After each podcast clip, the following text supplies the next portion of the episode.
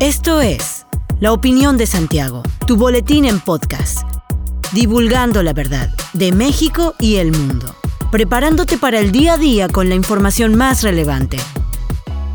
Comenzamos. Buen día, bienvenido a la Opinión de Santiago, una dosis breve de información para arrancar el día con lo más relevante a nivel nacional e internacional. Familiares de los 10 mineros atrapados en la mina El Pinabete informaron que las autoridades de Protección Civil Nacional les dijeron que el plan de rescate se tardaría de 6 a 11 meses, lo que ha generado el enojo y molestia de las familias. Un grupo de familiares platicaron con los medios para reclamar que la directora nacional, Laura Velázquez, les informó que la mejor opción era realizar un tajo abierto con obras de rampas de acceso inclinado para abrir una entrada a la mina desde la superficie. Sin embargo, aseguraron que se les dijo que los trabajadores tardarían hasta 11 meses en salir. También mencionaron que les ofrecieron un una indemnización, pero las familias dijeron que se niegan a aceptarla sin que antes les entreguen a sus trabajadores atrapados desde hace tres semanas.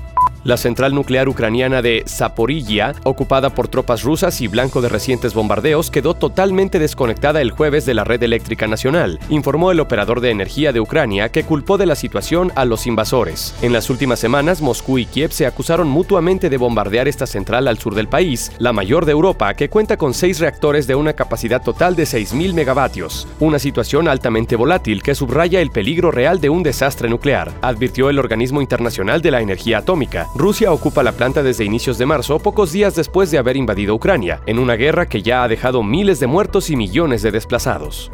La Fiscalía General de la República, a través de su delegación de Querétaro, llevó a cabo la destrucción de más de 5 toneladas 843 kilos con 850 gramos de material apócrifo y la incineración de 125 kilos 846 gramos y 18.499 unidades de diversas drogas que forman parte de diversas carpetas de investigación iniciadas en la entidad. El evento se llevó a cabo en las instalaciones de la 17 Zona Militar en la colonia San Antonio de la Punta, de la capital queretana, informó la Fiscalía General. En el evento participó el agente del Ministerio Público de la Federación en coordinación con elementos de la Policía Federal Ministerial y peritos de la institución, además de un representante del órgano interno de control de la Fiscalía, quien verificó que el procedimiento se llevara a cabo en los términos de la norma aplicable. El secretario de Desarrollo Urbano y Obras Públicas de Querétaro, Fernando González Salinas, aseguró que todas las reparaciones del puente Sombrerete correrán a cargo de la empresa constructora, de forma independiente a las sanciones económicas y administrativas que le sean impuestas concluidos los dictámenes técnicos. Adicionalmente, el funcionario aseguró que pretende ser absolutamente categórico. Todos los costos que se deriven de estos hechos no tendrán costo alguno para las y los queretanos. Ni un solo peso del gobierno se destinará. Todo esto es responsabilidad de la empresa y ella lo absorberá. Puntualizó que las condiciones contractuales se establecieron de esta forma para proteger el interés público. De ahí que no se destinarán más recursos públicos a la obra. La empresa tiene esa responsabilidad y cubrirá lo que sea necesario. Independientemente de eso, habrá sanciones de carácter económico y administrativo, declaró.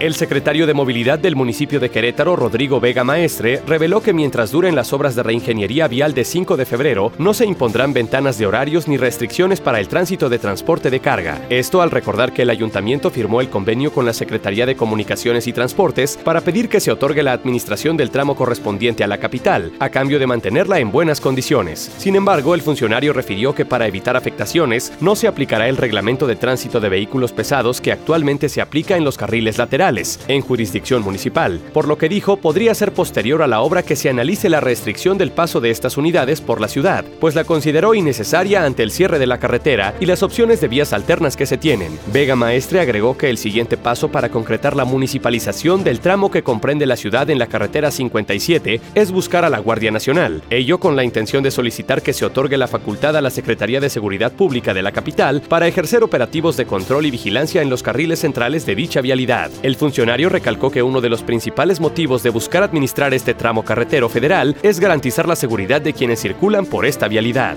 Hasta aquí la información de hoy. Regresa el lunes para otra pequeña dosis con las noticias más importantes. Mantente bien informado con la opinión de Santiago. Encuéntranos en Facebook, Instagram y TikTok como arroba la opinión de Santiago. Hasta la próxima. La opinión de Santiago. Comprometidos con la verdad.